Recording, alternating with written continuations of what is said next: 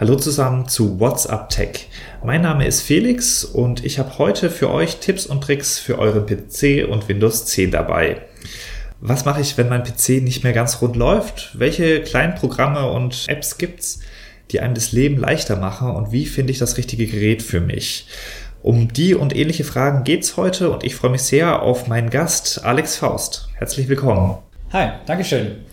Du bist im Student Partner Programm von Microsoft. Was ist das überhaupt und wie bist du dazu gekommen? Okay, ähm, ich fange erst mal so an, wie bin ich dazu gekommen? Ich kannte die selber ehrlich gesagt auch nicht. Ich habe dann angefangen zu studieren und habe die 2011 äh, bei mir in der Uni gesehen. Da gab es einen SharePoint-Vortrag von einem Studentpartner und darüber habe ich die erst kennengelernt. Und was machen die? Die Studentpartner sind technikbegeisterte Studierende, die ihr eigenes Wissen ja, weitergeben an andere Studierende. Also es geht immer um diesen Kreislauf, sich selber Wissen aneignen, das zertifizieren lassen und das dann weitergeben an andere Studierende. Und ja, ich fand das ganze System sehr interessant und habe dann damals dann auch angefangen, ähm, ja, Vorträge für die Studentpartner zu machen. Das heißt, du bist auch Informatikstudent? Ich habe damals auch Informatik studiert und bin jetzt aber BWL-Student. Ich habe also so beide Seiten, ja.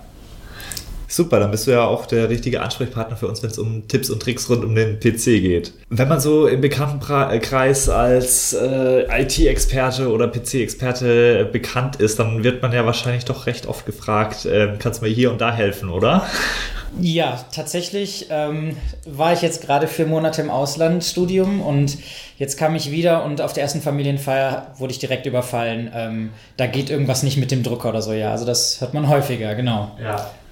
Was ist dann so die häufigste Frage rund um PC-Wartung oder Problemlösungen?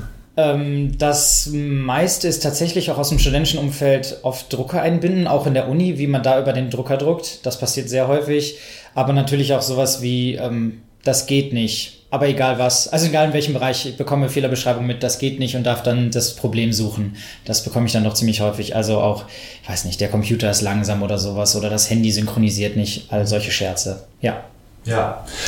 Jetzt haben sich ja insgesamt so die Devices und die Betriebssysteme doch über die Jahre gewandelt, sind äh, nutzerfreundlicher, bedienfreundlicher geworden. Merkt man das auch in der Richtung, dass weniger Probleme auftreten oder?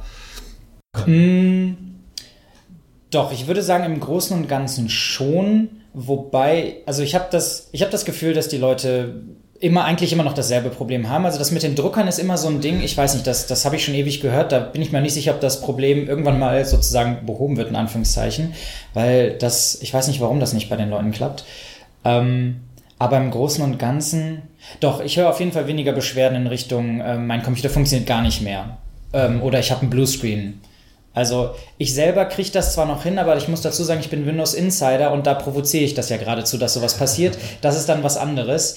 Aber ähm, so im Alltagsbetrieb sehe ich das überhaupt nicht mehr. Also ich würde sagen, das hat sich auf jeden Fall gebessert. Mhm. Ähm, klassische Frage ist ja wahrscheinlich auch, dass nach einer gewissen Zeit der PC nicht mehr äh, ganz so schnell bootet, wie man das vielleicht aus der Packung gewohnt ist. Mhm. Was ist denn da so das, das probateste Mittel, um dem Abhilfe zu schaffen?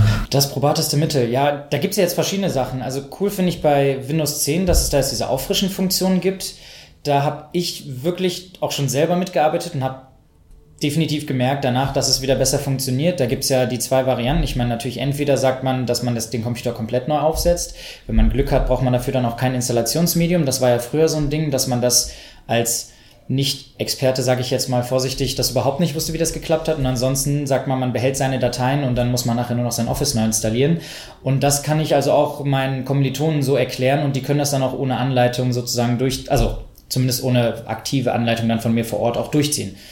Ja, also das finde ich auf jeden Fall klasse.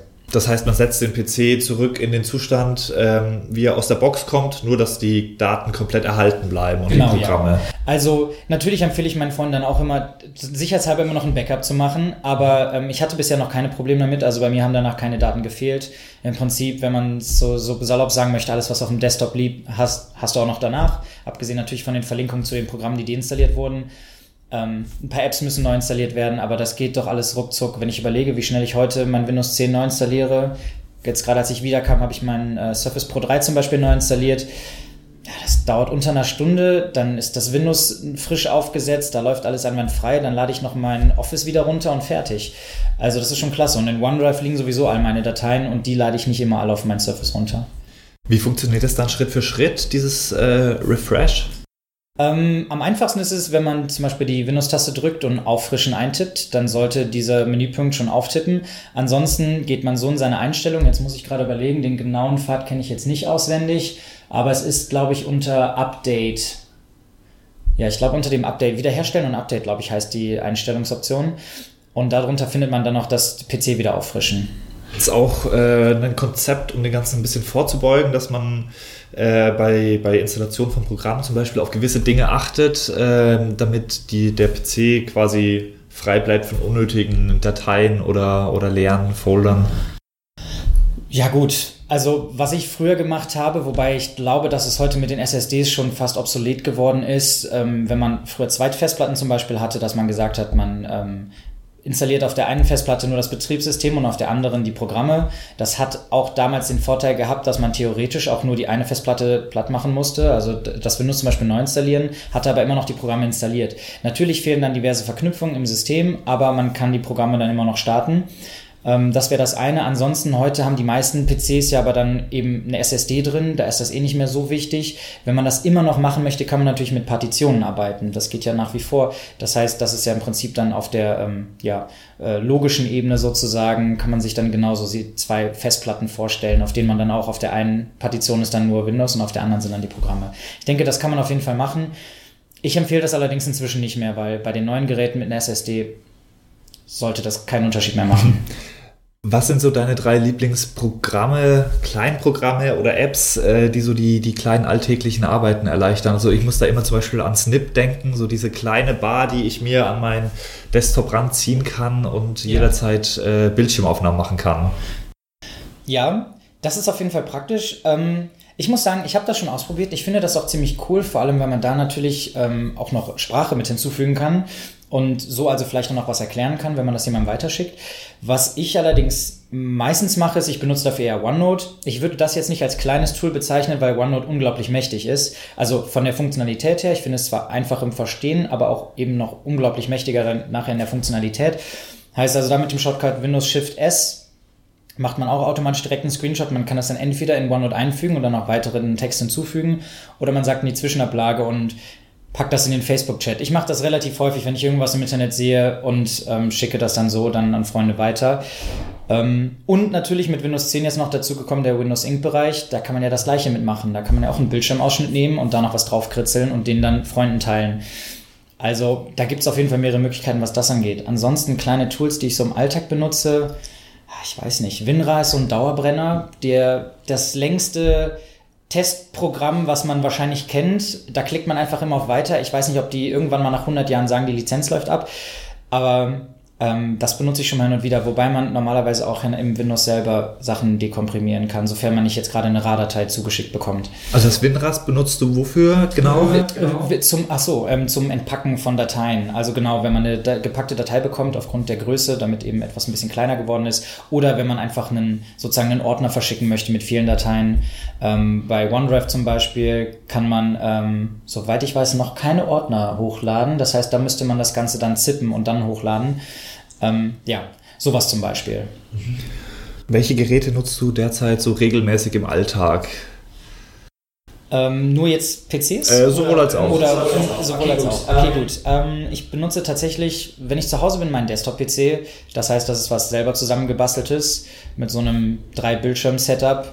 Da bin ich dann äh, schon fast verwöhnt, sage ich mal. Ähm, das liegt einfach daran, dass ich ziemlich viel mit Browsern und Tabs arbeite, Twitter oder sowas nebenbei noch offen habe und dann ist es auf einem Bildschirm schnell ähm, schwierig. Die letzten vier Monate habe ich tatsächlich mein Surface Book benutzt. Ähm, das habe ich mir Anfang des Jahres gekauft, weil ich davon so begeistert war und bin es immer noch. Das heißt, das war im Studium so mein, ähm, ja, mein Gerät. Und dann habe ich noch von davor mein Surface Pro 3. Das liegt tatsächlich momentan als sehr teures Notizbuch zu Hause. Äh, das ist absolut Luxus, ich weiß, aber ich habe es irgendwie nicht geschafft, es zu verkaufen. Es ich mag es doch zu gerne. Ja. Das sind also so die, die Geräte. Und sonst als Handy habe ich jetzt ein Samsung Galaxy S6. Ähm, was für mich auch super funktioniert, ähm, gerade Office Lens zum Beispiel benutze ich dafür. Für die Leute, die das nicht kennen, das kann man sehr gut in der Uni verwenden, um ein Whiteboard oder ähm, ja, Präsentationsslides abzufotografieren. Die werden direkt automatisch ausgeschnitten in der richtigen Größe, werden auch, wenn man auch von der Seite fotografiert zum Beispiel, hat man das Bild nachher trotzdem gerade und den Text gerade und kann das dann von dort der App aus direkt nach OneNote schicken, auch direkt in den richtigen Abschnitt. Das habe ich tatsächlich sehr häufig benutzt, weil einige Professoren nämlich vorher nicht die Slides rausgegeben haben. Aber wenn man die Notizen dazu machen möchte in OneNote, was ich halt mit meinem Surface Book gemacht habe, dann braucht man natürlich irgendwas dazu ja, das sind so die Geräte, die ich alltäglich benutze. Ja, ja. Äh, wenn jetzt äh, Kommilitonen zum Beispiel ein neues Gerät suchen äh, für Vorlesungen zum Mitschreiben von äh, Skripten oder ähnlichem, was mhm. empfiehlst du da? Worauf man, soll man da achten? Jetzt vielleicht nicht unbedingt ein genaues Gerät, aber ja. was sind da so die Anforderungen?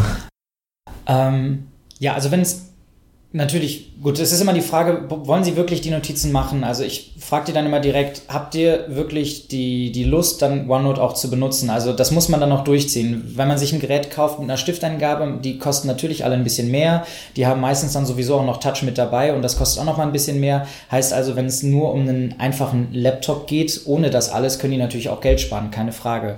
Wobei ich dann auf der anderen Seite auch immer sage, wollt ihr gerade hier bei eurem Studium an Geld sparen und wollt ihr nicht immer ein bisschen mehr investieren? Weil weil mir hat es einfach sehr geholfen. Insofern sage ich also immer, hey, ähm, überlegt's euch, ihr habt, wenn ich das da sonst sehe, ein iPad da liegen und daneben noch einen Notizblock, wo die dann auch noch drauf schreiben. Es gibt zwar ein iPad Pro auch mit einem Stift, aber das ist dann irgendwie alles immer nichts Ganzes und nichts, also nichts Halbes, nichts Ganzes. Insofern empfehle ich eigentlich immer direkt, hey, achtet darauf, dass ihr auf jeden Fall ähm, ja, eure, eure Anschlüsse habt, die ihr braucht. Also guckt halt in der Uni natürlich, meistens ist es immer noch RGB an den Beamern oder eben HDMI. Das heißt, natürlich braucht ihr auch einen Adapter. Das muss man sich dann überlegen, wie viele braucht man.